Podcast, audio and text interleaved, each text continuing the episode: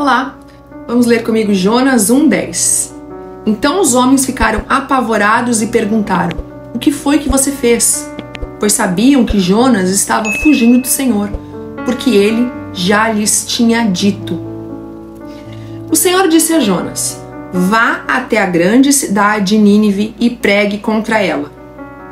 Esta cidade era a capital dos assírios, inimigos de Israel, e Jonas sabia que se aquele povo se arrependesse, Deus os perdoaria. Temos uma importante lição aqui.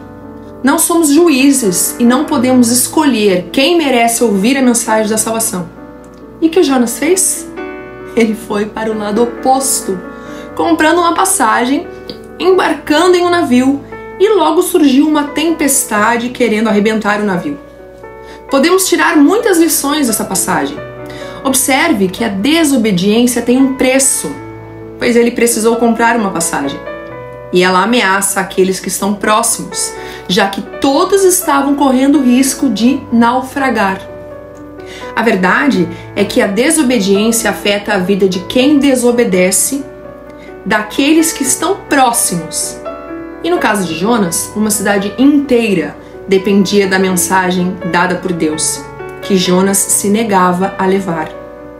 Que o Senhor nos dê sabedoria para não cometermos o mesmo erro e, pela sua graça, um coração ensinável e obediente. Amém? Deus te abençoe, em nome de Jesus.